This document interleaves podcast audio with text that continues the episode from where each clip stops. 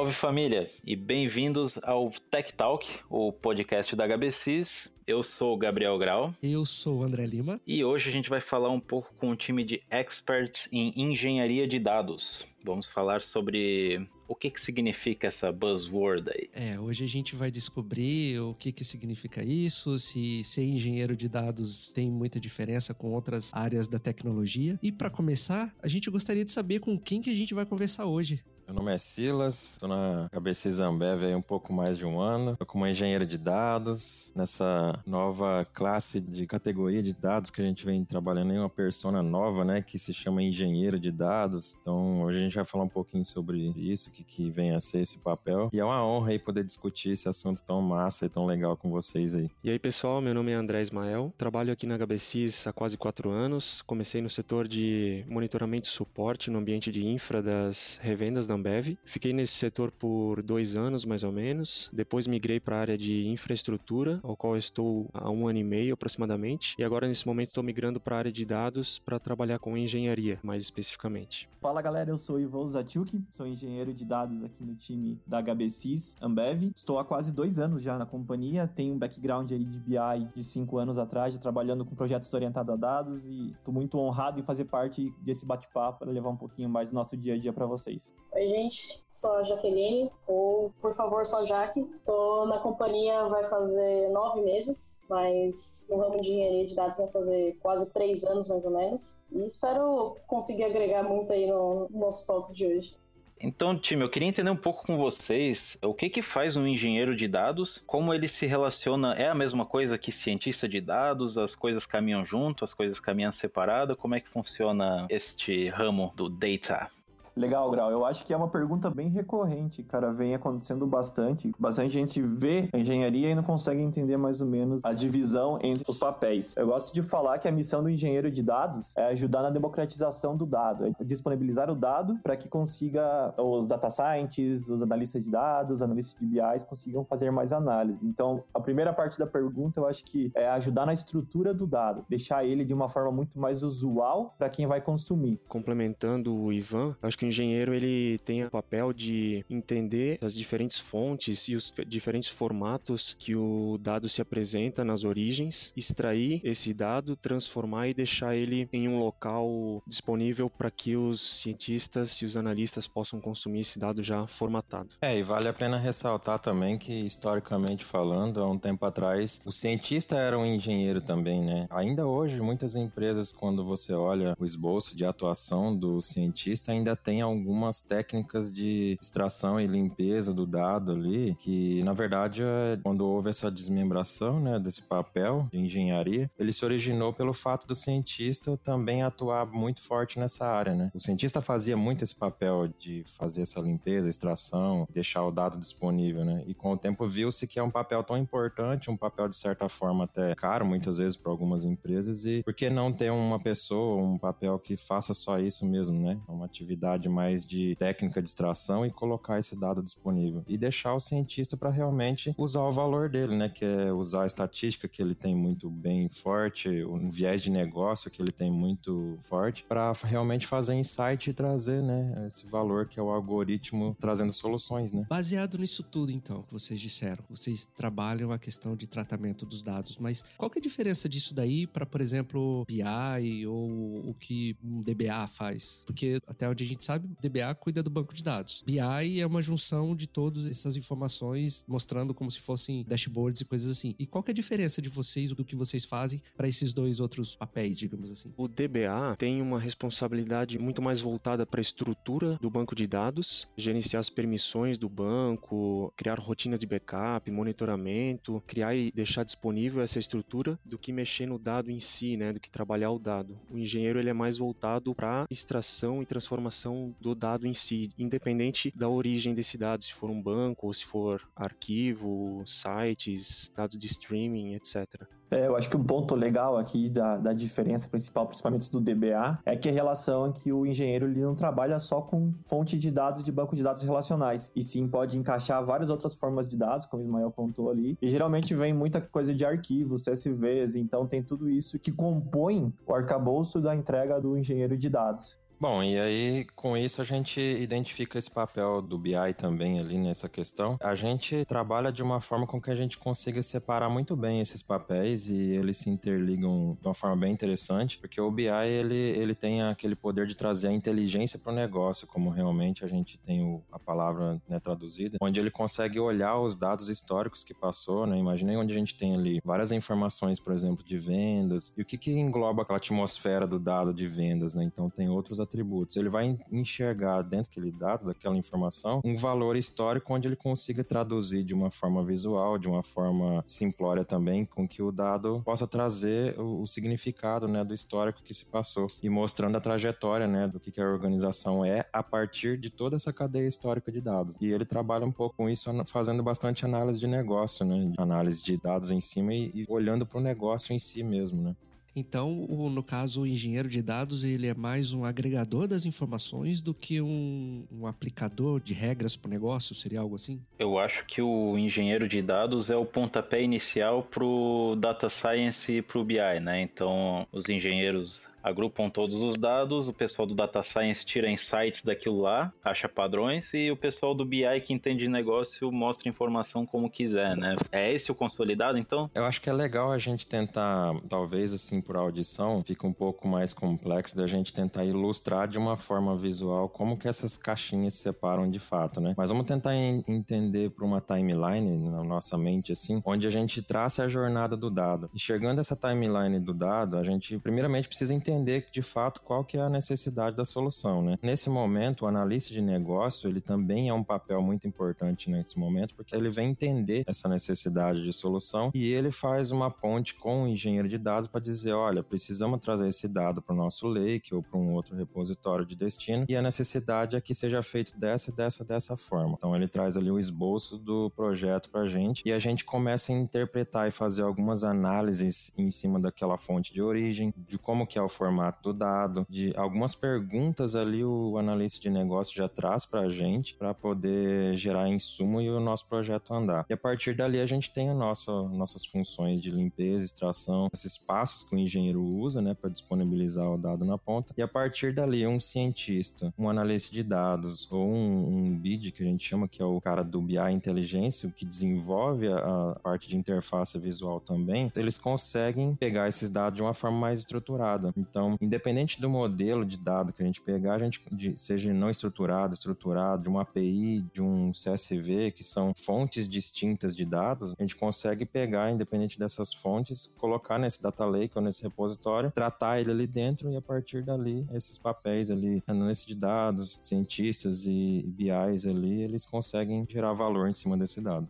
Tem um ponto bem interessante também, que quando a gente fala da quantidade de dados que a gente tem hoje, todo mundo vê que está aumentando demais isso, mas o jeito que ele fica armazenado nas suas origens são dados que dificilmente você consegue plugar uma aplicação e consiga usar ele de uma forma muito natural. Então, acho que vem muito trabalho do engenheiro nesse sentido também de traduzir isso e deixar ele de uma forma que faça mais sentido. Não buscando o padrão em si, mas é disponibilizando mesmo, tendo todo o pipeline que vai plugar da fonte, coletar, transformar transformar e colocar ele disponível para poder sim aí usar, porque o dado pelo dado não tem tanto valor, ele precisa estar tá disponível e pronto para poder cruzar com outros dados e aí gerar informação gerar mais conhecimento para insights de negócio. A gente vê que hoje trabalhamos para transformar sistemas que eram feitos em planilha para sistemas web, para sistemas em microserviços, para sistemas que utilizam das mesmas fontes de dados. Como é que foi essa transição do Excel para utilização de, por exemplo, data lakes? Como é que isso aconteceu? Foi algo natural? Foi aos poucos? Como é que foi essa transição? Eu costumo até pensar numa ideia assim. Lógico, existem outros modelos de pensamento, mas até onde a gente consegue fazer uma análise de dados em grande grande escala, um grande volume de dados em um Excel, tudo bem, é uma análise de dados legal, bacana, dá para se fazer, gerar tabelas dinâmicas, gráficos interessantes, né, gerar visualizações e tudo mais. E ele ainda é e vem, se, vem sendo usado como uma ferramenta excelente, né, de análise de dados de uma forma simples. Mas eu gosto de pensar que a partir do momento onde não me cabe um grande volume de dados e eu não consigo fazer essa análise de dados de uma forma tão performática dentro de um Excel, já não é uma análise de dados simples e o processamento dele já me traz uma necessidade de trazer trazer isso para um modelo de Big Data, né? um modelo onde eu posso trabalhar com processamento de dados, análise de dados de uma forma mais parruda, vamos dizer assim. Então, hoje a gente costuma usar Spark para fazer todo esse trabalho, né? A gente usa essa ferramenta que, que é uma ferramenta que processa dados de uma forma muito rápida, mas respondendo mais sinteticamente, é, o Excel é muito bom, mas da, onde ele cabe usar o volume de dados ali, ele é o limite dele. A partir dali,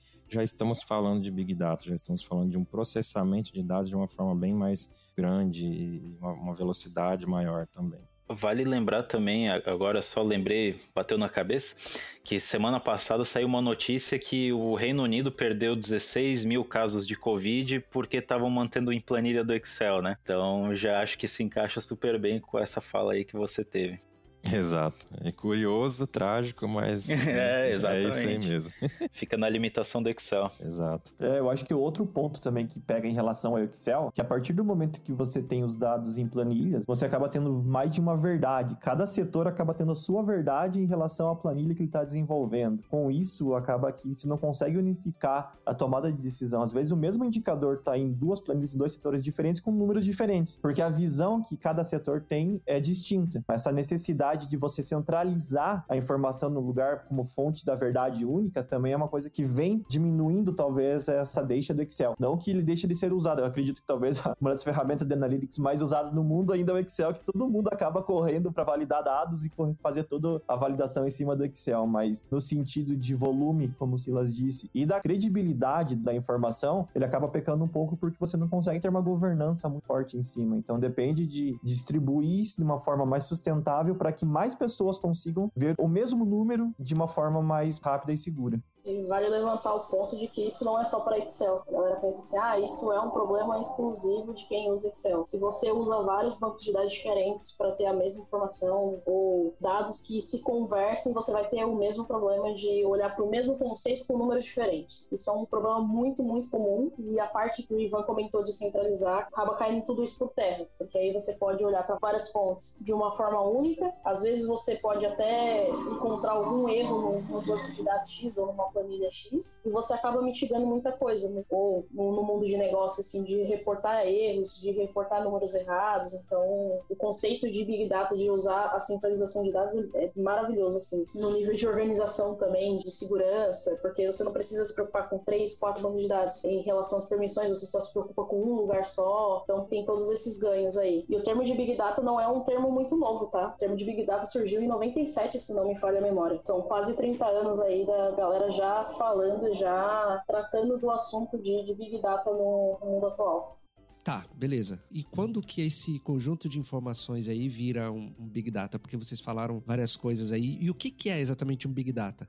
Acho que a gente tem algumas definições aí na internet se a gente procurar por Big Data, mas uma que eu acho muito interessante é sobre os três V's do Big Data: o volume, a velocidade e a variedade. Então, quando essas três características estão presentes num conjunto de dados, quando o volume é muito grande, esses dados eles chegam a todo momento com uma velocidade muito grande e a variedade, né, os tipos de dado também são grandes. Eu acho que aí a gente pode considerar um Big Data. Mas a gente fala em grande, né? Quanto que seria esse grande? Como que a gente conseguiria mensurar isso? Ele se torna grande, é, esse conjunto de dados, quando a gente não consegue analisar ele usando ferramentas tradicionais, como foi dito antes com o Excel, né? Quando a gente precisa de ferramentas específicas para analisar e tratar um conjunto de dados, pelo volume, variedade e velocidade que ele chega, eu acho que aí a gente pode considerar como sendo um Big Data. E um Big Data, ele é apenas um banco de dados grandão? Ou tem alguma outra ferramenta ou alguma outra coisa que dá suporte a isso? A gente tem esse banco de dados grandão que você comentou, que seria um data warehouse, ou a gente tem também o, o que está se popularizando muito aí no momento, que é o data lake, né?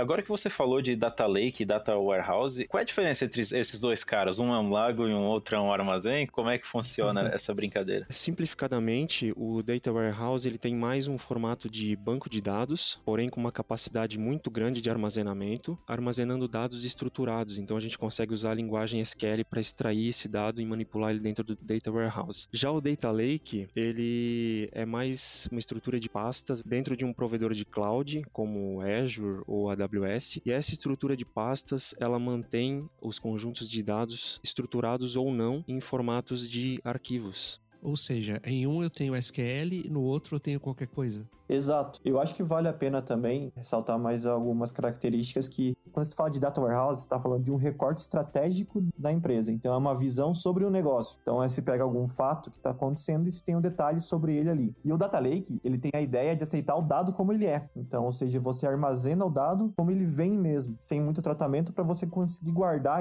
a integridade, manter a integridade dele salva e poder usar isso quando for melhor para o negócio. Então, acho que são definições bem interessantes. Um é muito maior e o outro é uma parte muito mais estratégica, já voltada para o negócio. Então, tem esse viés de um ser mais muito mais armazenamento e o outro já está preparado para o negócio. Tá, eu entendi o conceito. Eu entendi que no Big Data ou no caso do Data Warehouse ele já é um dado mais tratado e no caso do Data Lake, do jeito que ele vem, ele é armazenado. Mas isso é armazenado como? É tudo em banco de dados? Ou, por exemplo, se vem os dados em CSV, ele é guardado em CSV. Se vem em um arquivo JSON, ele é guardado no arquivo JSON. Ou é tudo transformado em estrutura de dados jogado para um SQL serve da vida? Não tem uma regra fixa. Isso vai muito de acordo com o seu negócio. Eu já tive a experiência onde o sistema ele cuspia o dado em JSON, mas a gente resolveu guardar em Parquet por conta da compactação dele. E aí a gente mantinha todas as nossas estruturas, desde o Data Lake até o Data Warehouse, como Parquet. Isso é muito discutível. É muito mais o negócio, como funciona o negócio vai definir essa transição entre o Data Lake e o Data Warehouse, do que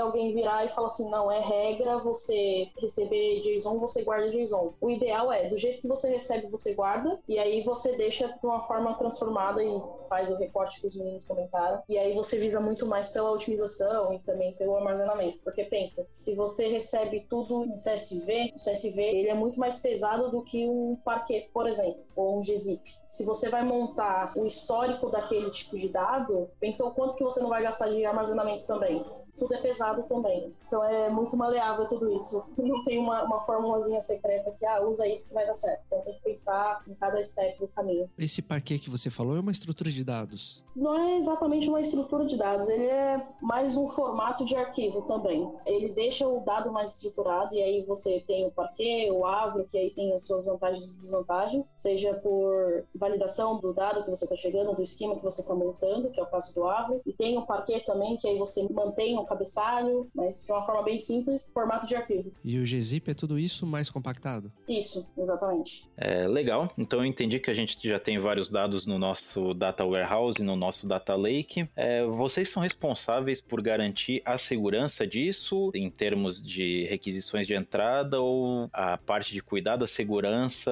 é mais arquitetural e vocês só garantem que o dado sensível não seja exposto lá, não, ele esteja criptografado de alguma forma. Como é que entra a parte de engenharia de dados na relação com a segurança da informação que está lá dentro. É importante frisar que agora está bem no nosso radar devido à LGPD, né? Que seria a Lei Geral de Proteção de Dados, que recentemente entrou em vigor no nosso país. Ela já vinha sido aplicada já na União Europeia, já com algumas regras, algumas coisas um pouco diferentes, mas com poder de restrição à, à manipulação dos dados divulgação dos dados de uma forma bem mais pesada também. E a gente trata isso com o papel que a gente tem no nosso time, na nossa organização, do nosso grupo de trabalho, que é um papel de governança de dados, né? Essa persona, ela vem também para agregar e trazer um pouco esse esclarecimento, trazer um pouco de conhecimento disso, explicar como que a gente pode trabalhar com os dados de forma mais segura. Por exemplo, que dado que eu posso ter de um cadastro de um cliente no meu data lake e guardar os dados sensíveis desse cadastro no data lake de uma forma segura, ou seja, que um CPF, um nome, algum endereço, um telefone não fuja dele, não escape, esse dado não, não seja vazado, de forma que eu consiga guardar isso no meu data lake e garantindo essa segurança, né? Para que esse dado não, não suma dali e vaze, enfim. Então, a gente tem essa persona que traz esse conhecimento para a gente no time, né, de governança de dados e constrói com a gente algumas transformações criptografando esse dado, né? E esse dado fica de uma forma mais segura no nosso ambiente. Então, sinteticamente é isso. A gente tem rotinas no nosso ambiente onde a gente consegue criptografar esses dados sensíveis. E como é uma lei nova, nova, então a gente tem que sempre se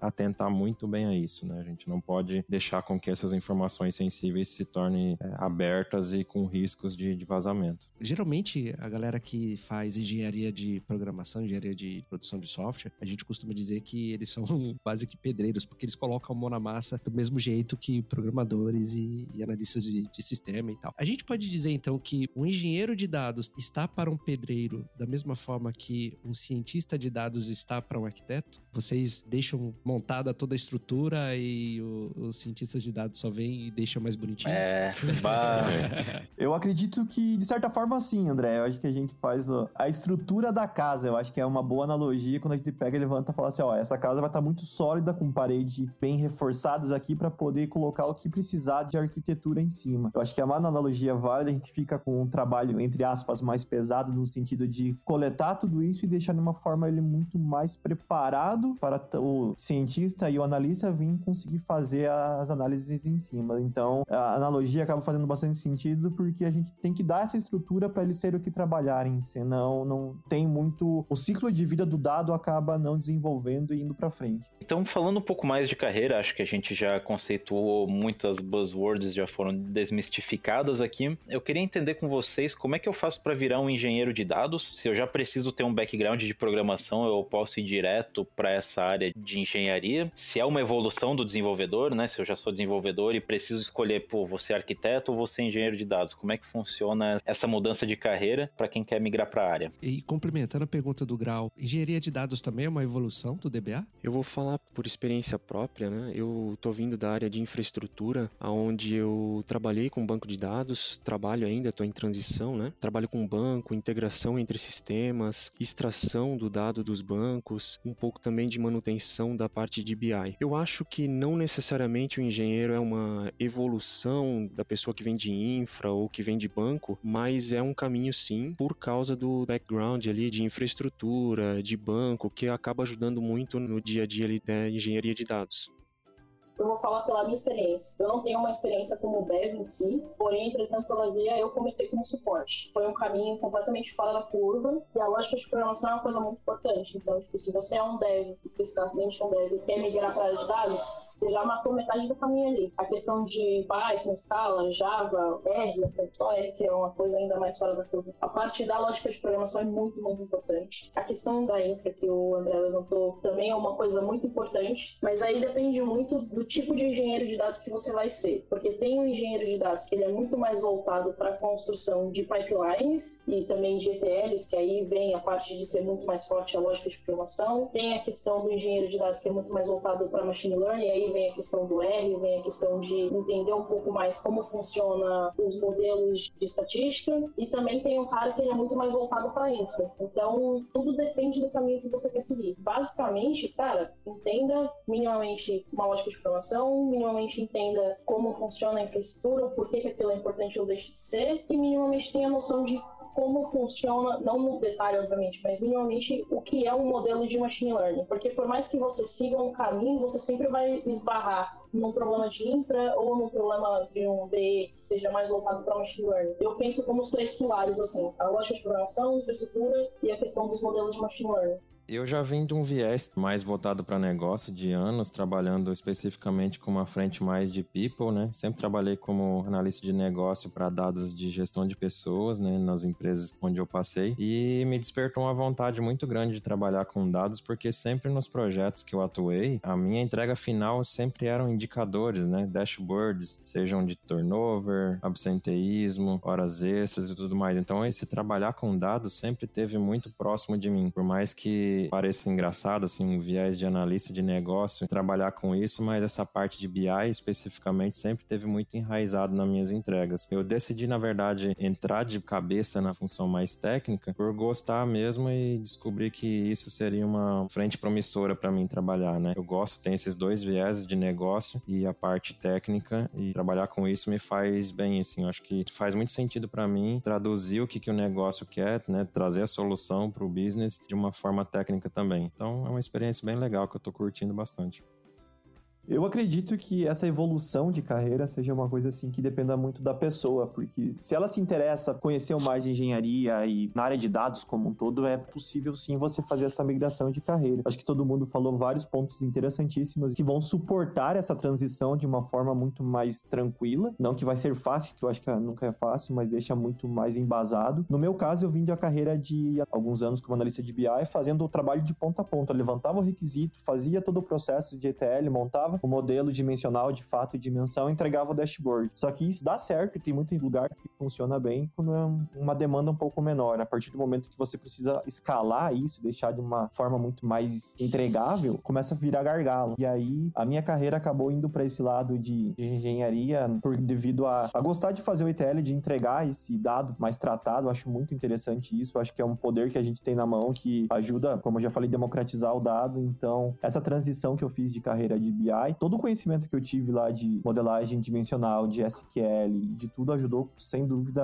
a fortalecer muito mais o meu lado de engenheiro. Outro ponto que eu já trabalhava um pouco menos, que era com linguagem de programação, de Python, usava muito mais as ferramentas de visualização e toda a questão de tratamento. Eu tive que evoluir muito mais nesse ponto para conseguir de fazer uma entrega muito compatível com o que é esperado para um cargo de engenheiro. Então, acho que são pontos bem válidos. Não tem uma receita de bolo e aí fica muito a critério da pessoa quanto que ela quer se dedicar para conseguir essa nova posição ou não. E existe faculdade para engenharia de dados? Olha, eu acho que se existisse, ela ficaria muito desatualizada de uma forma rápida demais, assim. É realmente é um desafio você conseguir material de estudo, conteúdo de qualidade, porque existe N formas de fazer, nenhuma pode dizer que está certo ou está errado, e são escolhas que cada empresa tem para usar suas ferramentas. Eu sou engenheiro de computação, acabei virando engenheiro de dados, mas na minha graduação eu não aprendi engenharia de dados. Hein? É muito mais os conceitos que você carrega que ajudam você a entender e definir uma melhor forma de trabalho do que propriamente você se formar engenheiro de dados, pegou um diploma e você está pronto para trabalhar em qualquer lugar.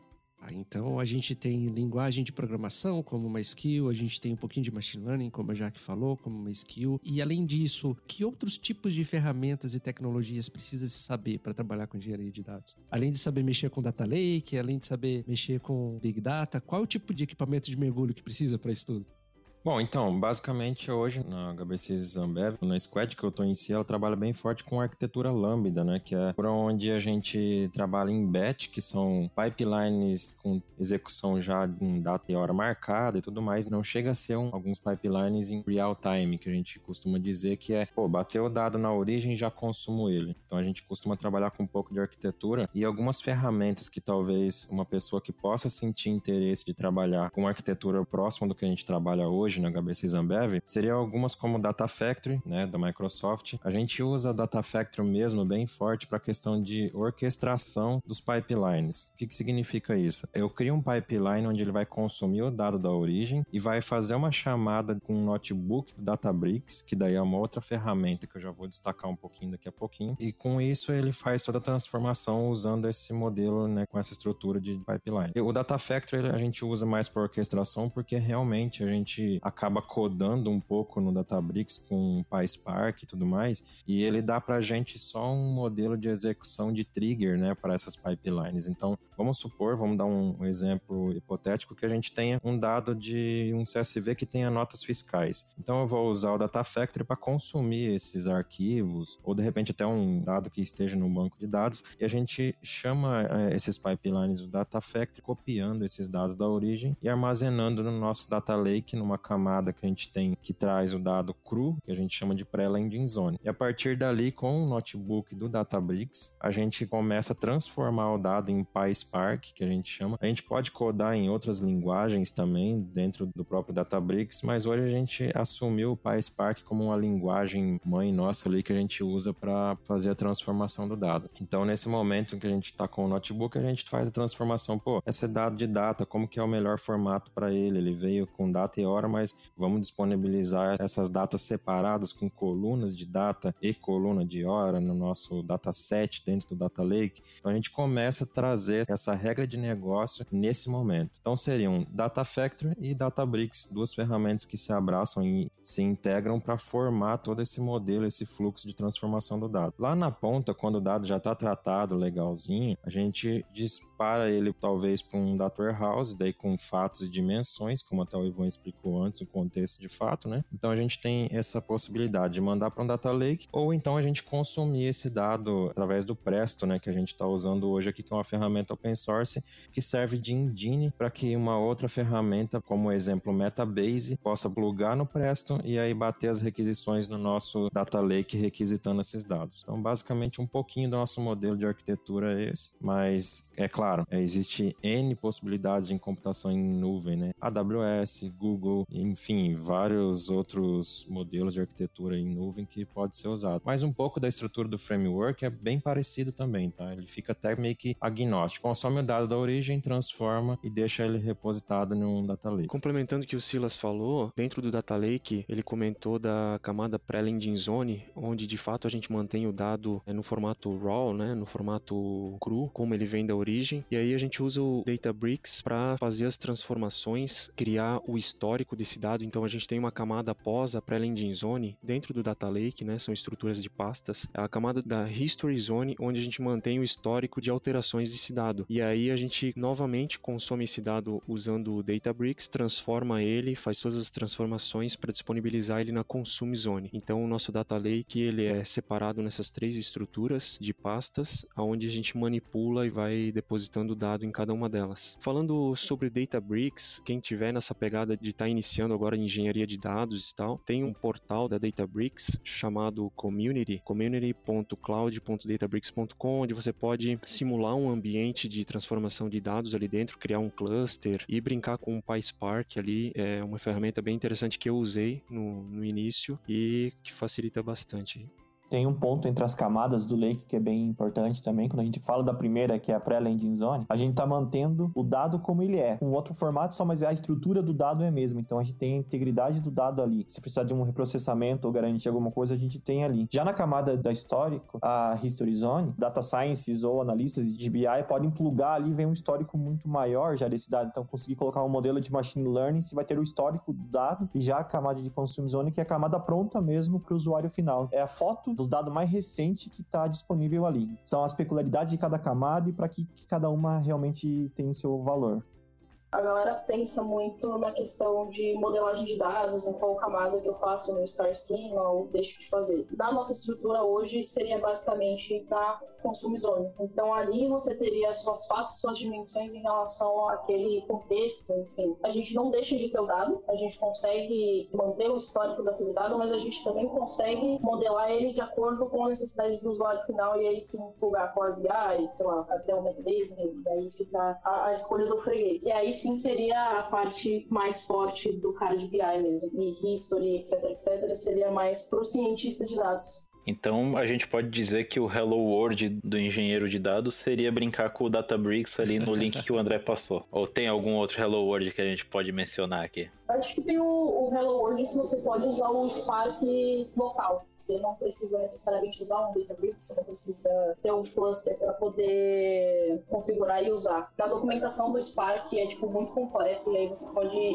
voltar em começar pelo Scala, pelo Java, até mesmo próprio Python. E aí você faz o, o, download dele na página deles e eles te ensinam como que faz toda a configuração do Spark, o porquê usar aquele tanto de memória ou, ou aquele tanto de memória para o executor do Spark, porque são duas coisas completamente diferentes. E assim, para mim a melhor coisa que eu fiz foi devorar a documentação do Spark, porque aí você consegue entender como ele funciona de fato e você entende como funciona o cluster do Databricks, por exemplo. O meu pontapé inicial seria ali começa devorando a documentação do Spark.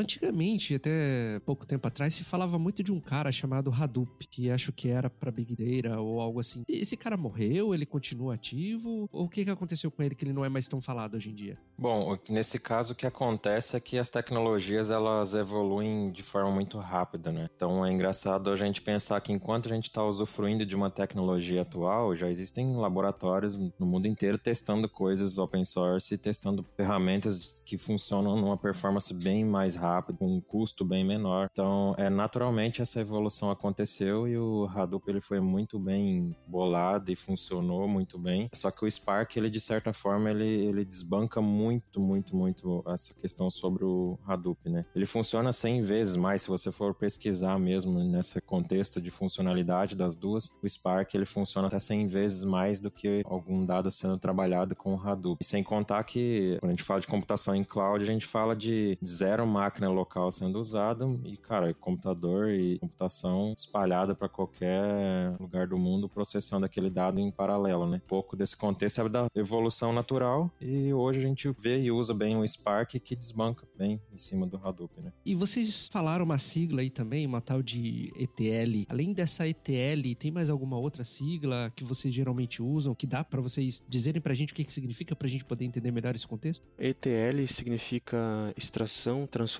e carga, né, em inglês. Significa exatamente uma das funções ali do engenheiro de dados, que é extrair esse dado das origens, transformar ele e carregar ele em um local comum aí para os cientistas e analistas consumirem. Existe uma sigla que anda junto que é a ELT, que surgiu depois com a criação do Data Lake. Então no Data Lake a gente primeiro extrai, carrega ele no Data Lake e faz as transformações durante as camadas ali do lake. Enquanto que se a gente trabalha com Data Warehouse, a gente precisa primeiro transformar, formatar esse dado para que ele caiba na estrutura de banco de dados que o Data Warehouse provê.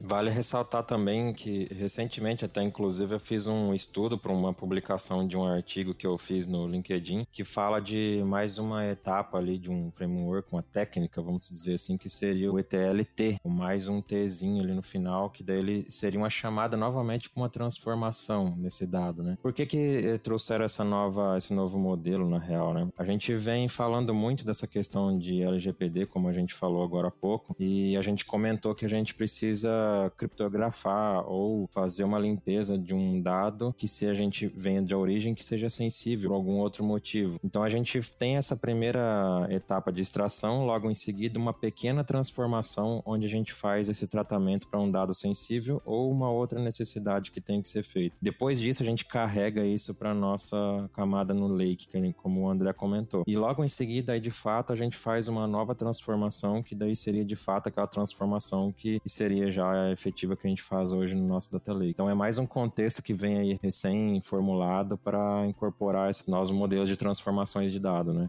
Então, e para definir, acho que melhor a diferença entre Databricks e Spark, dá para a gente imaginar que o Spark é o open source, é o que onde ele nasceu e tem toda a sua importância. E aí veio o Databricks, encapsulou o Spark, deixou ele de uma forma muito mais amigável para entregar essa ferramenta para o desenvolvedor. Acabou virando uma ferramenta, mas ele tá com a, toda a base do Spark ali, tendo toda a configuração que a Jaque comentou já pronta de uma forma mais intuitiva e fácil, mas ele tá entregando isso da mesma forma. Já que o Spark você tem que colocar mais a mão na massa mesmo bem coisa de, de open source mesmo, definir melhor as coisas também para poder fazer o mesmo desenvolvimento é relativo ao que o GitHub fez com o Git? Basicamente, eu acho que tem um bom paralelo, sim. Até pegando o gancho um pouquinho também da questão do Hadoop. O Hadoop são ferramentas dessas que nasceram open source, que deram origem a muita coisa Big Data, eles estão incluindo em quase todo esse ecossistema de alguma forma. Hein? Eles acabaram morrendo, morrendo é uma palavra ruim, eles acabaram sendo deixados de lado no sentido puro, mas eles estão encapsulados em muita coisa, propriamente dentro do Databricks ou em Data Lakes, ferramentas Data Lakes da, das, das principais clouds. O conceito é muito forte, é muito muito usado. Ele é nativo, puro, que está sendo menos utilizado cada vez, porque vem evolução e cada vez estão entregando produtos muito mais fáceis e amigáveis para uso.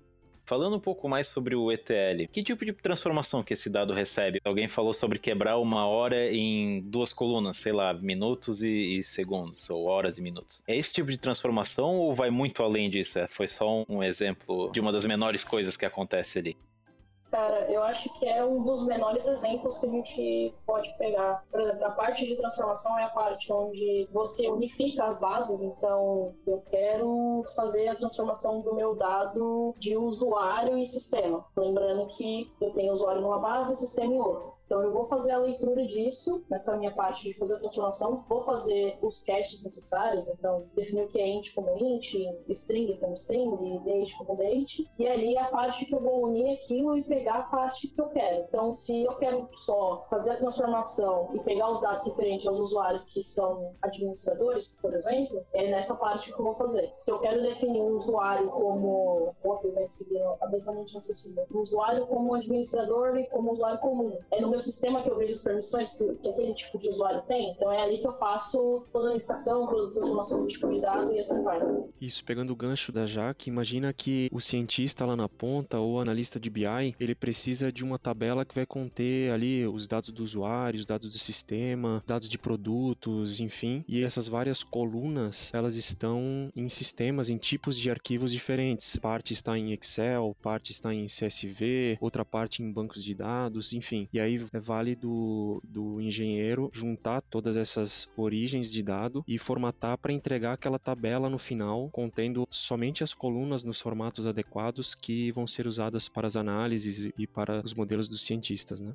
É literalmente pegar tudo, jogar no liquidificador, deixar separadinho o que, que é o que e como que ele vai ser usado, é algo assim? Bem resumidamente, sim. E criar o pipeline para que isso ocorra de maneira sustentável e escalável também, né? E o que, que é esse pipeline? É jogar de um lado, ah, agora ele vai para lá, depois ele vem para cá, agora ele faz isso, agora ele faz aquilo. Tem como explicar um pouquinho melhor isso? O pipeline é nada mais do que as tarefas que vão ser executadas em paralelo ou uma seguida da outra, que vai realizar todo o trabalho que o engenheiro já fez até ali de uma maneira agendada e seguindo todos os padrões definidos. Então são tarefas que elas são executadas de forma automatizada. Você consegue fazer essa transformação nesse pipeline, né? O pipeline é um agendamento de todas as tarefas já feitas até ali. Então, vamos supor que você usou um notebook lá do Databricks para pegar o dado da pré-landing zone que a gente comentou antes do Data Lake, fazer o histórico desse dado. Então, você fez um desenvolvimento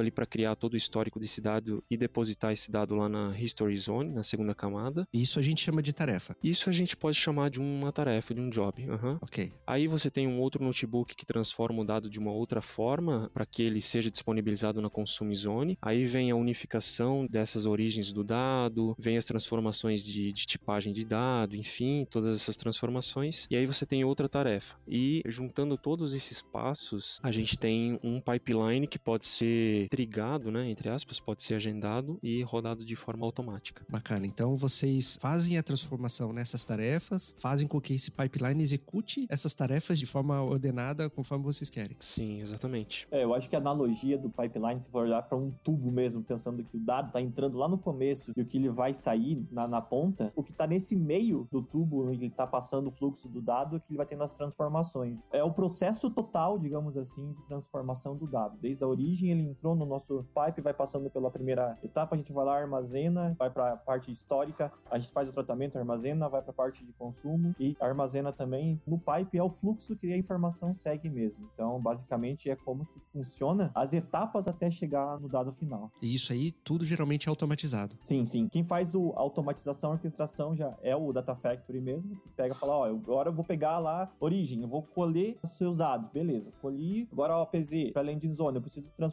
e salvar isso na primeira camada do lake. Beleza, vou lá e salvo. Salvei, agora history zone, eu preciso fazer o dado histórico, analisar e ver se tem atualizações. Vou lá e salvo. Agora vem consume zone, preciso tirar a foto mais recente aqui do dado, entregar o dado para consumo. Ele vai lá faz, então essa orquestração, a pipeline feita pelo Data Factory. O que você acabou de dizer então resumiu tudo que o engenheiro de dados faz. Basicamente sim, de uma forma bem enxuta é, é mais ou menos isso sim. Só para fazer um paralelo, tem muita gente que não conhece que é um Data Factory, o que ele faz. No mundo open source tem o Airflow, que faz as mesmas coisas, tem uma funcionalidade a mais, outra a menos. Basicamente ele faz a orquestração ali dos pipelines dos scripts em Python. Né? Para a galera que é muito mais ligada no, no open source, vale a pena dar uma pesquisada sobre. Bacana. Todo mundo já falou de onde veio e para onde vai. E eu achei muito interessante que todo mundo tem SQL no background, né? Então, se você que está nos ouvindo quiser virar um engenheiro de dados um dia, SQL na veia. Sim, eu acho que o SQL ele acaba despertando o interesse por manipulação de dados, né? Para você entrar nessa área de dados, porque é o SQL nada mais é do que uma linguagem ali que te propicia essa análise mais detalhada do dado, onde você pode juntar informações de várias tabelas e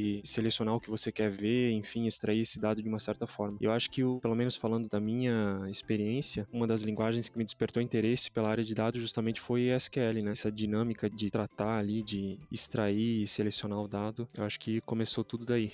Perfeito. E eu acredito também que o SQL obriga a nossa mente a pensar de uma forma um pouco mais estruturada de como amarrar as informações e poder tirar o insumo que você precisa. Ah, é através de joins, tem que fazer esse contexto aqui, puxar com isso para poder amarrar, fazer uma subquery. Então, você acaba condicionando o teu pensamento de uma forma mais estruturada a dados e que acaba realmente tendo um objetivo bem legal no final quando você está entregando uma solução de ponta a ponta para seja o que for orientada mais a dados mesmo. E facilita muito na questão de construção do modelo, né, da modelagem do dado, porque daí você consegue interpretar, pô, os operadores que eu uso no SQL, então como que isso eu vou fazer as amarrações com os joins nas tabelas e tudo mais. Então, fazer essa referência de modelagem com SQL também é fundamental. Geralmente na mídia a gente escuta muito falar sobre cientista de dados, né? Cientista de dados para cá, cientista de dados para lá, machine learning, inteligência artificial. E indo então para o nosso encerramento, eu quero deixar uma provocação aqui para que vocês façam um elevator pitch de por que eu devo virar engenheiro de dados e não cientista de dados. Eu gosto de pensar nessa ideia muito daquele princípio assim, o que, que eu quero como carreira, né? E aí você precisa realmente fazer uma pequena ou uma, uma autoanálise bem crítica em cima disso, de ver quais skills que para mim faz mais sentido agora, seja curto, médio prazo, eu aprender e eu conhecer o que, que realmente os dois papéis fazem. Que uma vez que eu entendi que um cientista de dados ele precisa ter um viés bem forte para estatística, matemática, também está muito próximo do negócio, então ele vai ter que ter uma comunicação, uma fala muito próxima ali dos analistas de negócio e também conhecer um pouco de tecnologia. Se esses três pilares da, da ciência de dados, o perfil se encaixa bem bacana, eu acho que é bem interessante correr, né, para esse lado a carreira e pensar bem forte nela. Mas se de repente você gosta um pouco mais de trabalhar mesmo por trás, né, no background da coisa, se permitir imaginar fazendo aquilo, né, trabalhar com manipulação de dados, conhecer essa atmosfera de big data e tudo mais, e sem ter esse viés técnico tão forte de estatística, eu acho que daí vale a pena pensar mais forte para a questão de engenharia. Então é se permitir se conhecer, né, até onde é seus limites e tudo mais, até onde eu quero estudar estudar tão profundamente uma estatística ou não, e aí também conhecer esses papéis. São duas frentes fundamentais para escolher qual trilha você precisa para tua carreira. Eu acredito que a profissão engenheiro de dados vem numa crescente muito grande. Existem números na internet falando do, do Gartner, que é uma empresa que gera vários insights sobre tecnologia, que precisa de quatro engenheiros de dados para cada cientista. São big numbers, mas que dá para ter um paralelo da importância que hoje em dia o engenheiro de dados está tendo no mundo. Com essa quantidade de informação que é absurda, cada vez maior, de várias fontes, você querer aproximar a tecnologia para poder traduzir isso e deixar de uma forma mais pronta para análise, eu acho que é uma missão muito legal, que eu gosto muito de pensar assim, está traduzindo o mundo da tecnologia para o negócio. É diferente, o cientista vai ter um olhar muito mais de estatística, matemática em cima, assim, mas eu acho que o engenheiro tem essa questão da solução do problema como um todo, de trazer esse big problem que é realmente enorme, traduzir ele facilitar a entrega do dado. Então, eu acho que se você gosta do desafio desafio e quer usar tecnologia para poder ajudar a transformação digital de tantas empresas, é uma posição muito interessante. Eu, por já ter vindo da área de BI, eu vi a parte onde eu modelava os dados, eu fazia as visualizações para a galera de negócio, mas eu vi que no meu perfil não era isso que eu estava esperando, porque eu queria controlar o processo de ponta a ponta. Então tem muito disso também. Se no teu perfil você quer controlar coisa de ponta a ponta, vá para engenharia, porque mesmo que você queira controlar o processo, tenha o viés de machine learning ou tem a questão de visualizações, engenharia de dados ainda assim vai ser o maior fit do que qualquer outra coisa, porque de fato vai ter isso para você. E foi o meu motivo de ter saído de BI para ir para engenharia.